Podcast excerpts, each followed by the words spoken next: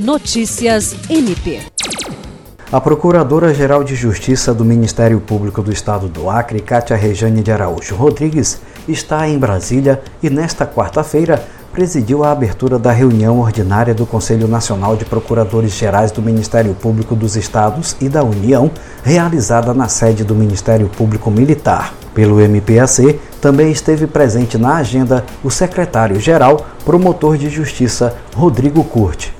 A PGJ do Acre é vice-presidente do CNPG para a região norte e no início da reunião, que discutiu interesses da sociedade do Ministério Público Brasileiro, representou a atual presidente, Procuradora-Geral de Justiça do Amapá, Ivana Sei, que precisou se ausentar para acompanhar a sabatina dos indicados pelo CNPG à composição do Conselho Nacional do Ministério Público para o biênio 2021-2023 no Senado. Kátia Regiane destacou que houve uma semana intensa de trabalho em Brasília e muito produtiva, sendo que o Ministério Público demonstrou unidade de ação e mobilização para que a instituição siga sempre sendo pilar para a democracia e defesa da sociedade. Jean Oliveira, para a Agência de Notícias do Ministério Público do Estado do Acre.